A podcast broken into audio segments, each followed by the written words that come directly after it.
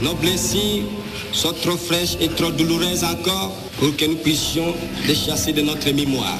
Qui t'ont assassiné et pourquoi? On cherche encore. Bonjour, c'est Nicolas Poincaré. Bonjour, c'est Fabien Randrian C'est un cercueil bien léger qui sera inhumé ce 30 juin à Kinshasa, en République démocratique du Congo. À l'intérieur, la dépouille du premier Premier ministre du pays, Patrice Lumumba, assassiné il y a 61 ans et dont il ne reste qu'une dent. On vous explique.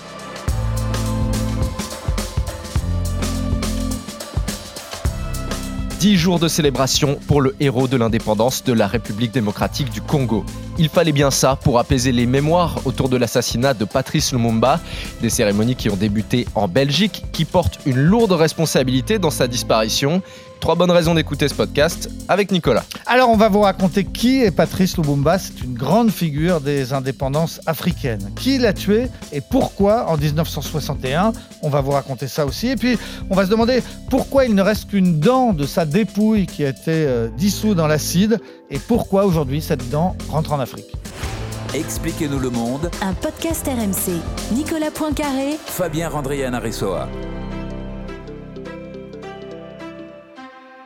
Patrice Lumumba, c'est peut-être un nom dont vous n'avez jamais entendu parler, une figure qui est assez peu mise en lumière chez nous, mais en Afrique, il fait un peu figure de Malcolm X. C'est l'une des plus grandes figures des indépendances africaines. Oui, alors grande figure euh, en Afrique et même au-delà, dans le tiers-monde, Patrice Lumumba, c'est vraiment un nom. Par exemple, la grande université euh, de Moscou réservée aux, étrangers, elle s'appelait l'université Patrice Lumumba pendant des années. Ça a formé des générations et des euh, générations de leaders du tiers-monde. Alors en Afrique et au Congo, effectivement, c'était quelqu'un qui a marqué l'histoire. C'était un self-made man au début parce que pendant la colonisation belge au Ils n'ont pas vraiment fait beaucoup de choses pour faire émerger des élites, lui, tout seul un peu en se plongeant dans des livres et en allant dans des écoles religieuses. Il a réussi comme ça à, sortir de sa condition et à devenir quelqu'un au départ assez mesuré, assez proche des Belges, parlant plutôt d'autonomie que d'indépendance. Et puis finalement, avec le temps, il s'est un petit peu radicalisé, notamment après un voyage euh, à Bruxelles où on avait organisé une exposition universelle. Vous savez, un peu comme on a eu en France des expositions honteuses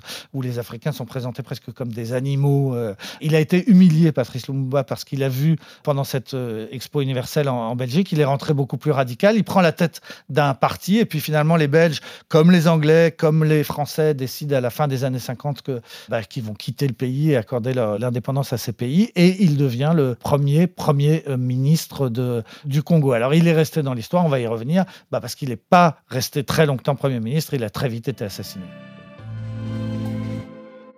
Patrice Lumumba, c'est une figure extrêmement charismatique et c'était aussi un excellent orateur. Écoutez son discours pour célébrer l'indépendance le 30 juin 1960. Nos blessures sont trop fraîches et trop douloureuses encore pour que nous puissions les chasser de notre mémoire. Car nous avons connu le travail harassant, exigé en échange des salaires qui ne nous permettaient ni de manger à notre faim, ni de nous vêtir ou nous loger décemment, ni d'élever nos enfants comme des êtres chers. Hommage aux combattants de la liberté nationale. Vive l'indépendance et l'unité africaine. Vive les Congo indépendants et souverains.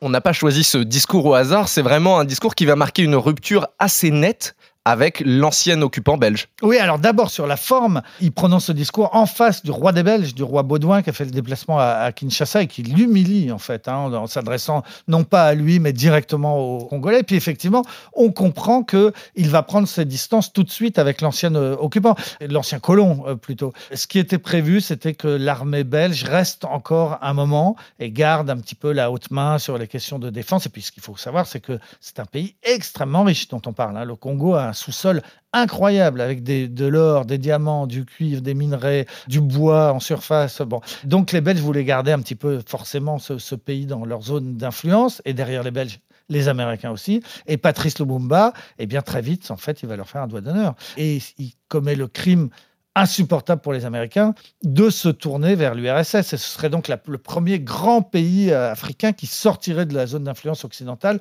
pour rentrer dans la zone d'influence communiste insupportable. Donc, eh bien, une fois qu'il est élu euh, Premier ministre, après avoir gagné les premières élections euh, postcoloniales dans le pays, eh bien, ça va tout de suite très vite dégénérer. Et quelques mois après seulement, il va être enlevé par la rébellion d'une zone qui était en train de faire sécession, le Katanga, mais en réalité, cette sécession avait bien été encouragé à la fois par la CIA et par les Belges. Donc il est enlevé, amené au Katanga, torturé, euh, jugé, fusillé. Euh, exécuté. Donc on fait disparaître Patrice Lumumba en une journée. Hein. Entre le moment où il est enlevé et le moment où il est exécuté, il se passe moins d'une journée. Et son corps est dissous dans l'acide parce qu'on ne veut pas qu'il y ait une dépouille quelque part et qu'il puisse devenir comme ça euh, un lieu de pèlerinage, un héros. Donc on dissout son corps dans l'acide. Mais il y a un gendarme belge qui est présent au moment de l'exécution. Et cet imbécile décide de piquer sur le cadavre une dent en or pour se faire un souvenir. Et donc, c'est le début de toute l'histoire de la dent. Parce que je dis cet imbécile parce que non seulement il lui vole une dent, mais 10, 20, 30 ans plus tard, c'est-à-dire assez récemment, il va s'en vanter dans une interview. Il va dire Ah, moi j'ai la dent de Patrice Lumumba. Et ça va être le début de toute l'affaire dont on parle aujourd'hui, l'affaire de la dent de Patrice Lumumba.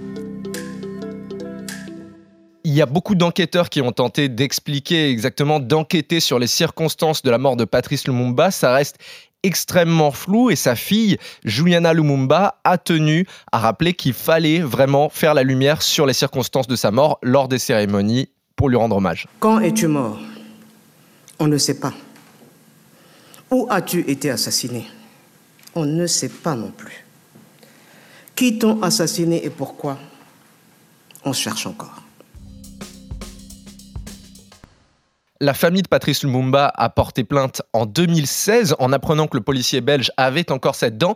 Elle vient seulement de leur être remise et donc il y a toute une cérémonie qui s'est enclenchée derrière. Ah oui, quelque chose de très très spectaculaire parce que dans les deux pays, ben, on a jugé que c'était important que ce qui reste de Patrice Lumumba, en l'occurrence une dent, soit effectivement euh, rétrocéder, donner aux, Congolais. Alors il y a eu une cérémonie d'abord à Bruxelles, dans un palais officiel du royaume. Les deux premiers ministres étaient là, le Congolais et le Premier ministre belge. Et il y a eu cette cérémonie. On a mis la dent dans un petit boîtier bleu, et puis on a mis le petit boîtier dans un cercueil.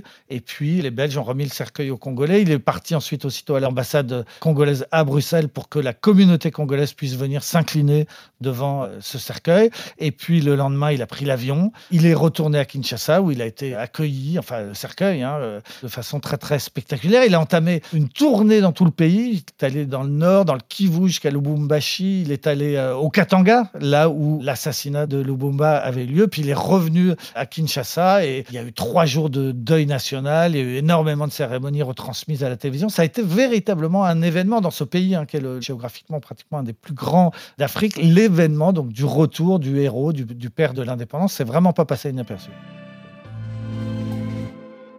Au cours de cette grande cérémonie à Bruxelles, le Premier ministre belge Alexander De Croo a tenu à présenter ses excuses à la famille de Patrice Lumumba et évidemment à la République démocratique du Congo.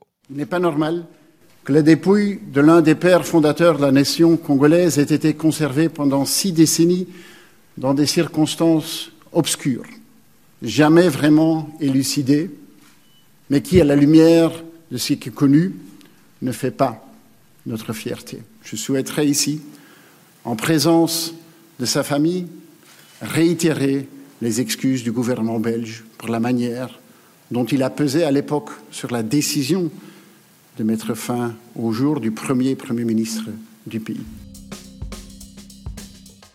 On est 61 ans plus tard, les raisons peuvent avoir été oubliées. Pourquoi est-ce qu'aujourd'hui le gouvernement belge présente ses excuses? Alors parce que bah, d'une part des commissions d'enquête ces dernières années ont démontré que la Belgique, l'État belge avait une responsabilité directe dans l'épouvantable assassinat de, Lubumba. Donc première raison, ils l'ont tué hein, et ils s'excusent devant la, famille de Lubumba qui a fait le déplacement à, Bruxelles pour récupérer donc cette dent. Et puis au-delà de l'assassinat, ils s'excusent, la Belgique s'excuse pour l'ensemble de son œuvre, j'allais dire, c'est-à-dire pour la colonisation du Congo, colonisation qui a été très particulière parce que ce n'est pas l'État belge qui a colonisé le, le Zaïre, le Congo et le Zaïre, c'est le deux noms d'un même pays. C'est le roi des Belges, Léopold II, qui avait fait de ce pays sa propriété privée. Donc c'est en son nom que les entreprises euh, belges, pendant des années, ont exploité le- l'incroyable richesse du sous-sol. La colonisation a été particulièrement brutale. Les Congolais ont été presque réduits en esclavage, souvent déplacés, affamés. Il y a eu des épidémies. On évoque le chiffre de 10 millions de morts pendant la, période de Léopold II, pendant cette euh, période qui va de la fin du 19e siècle au début du 20e.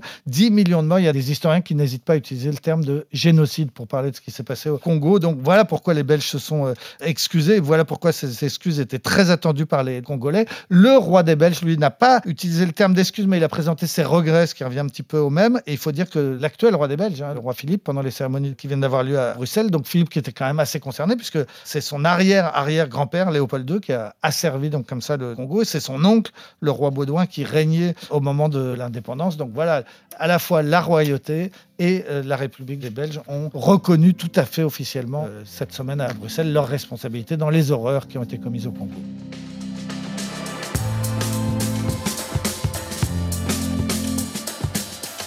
C'est la fin de ce nouvel épisode d'Expliquez-nous le monde. Merci à vous de l'avoir suivi. Si ce podcast vous a plu, abonnez-vous. Nous sommes sur toutes les plateformes de streaming, sur le site et l'application RMC. Parlez-en autour de vous. Prenez soin de vous. À la semaine prochaine. À la semaine prochaine, Fabien. Retrouvez Nicolas Poincaré dans Apolline Matin Tous les jours à 6h20 et 7h50 sur RMC.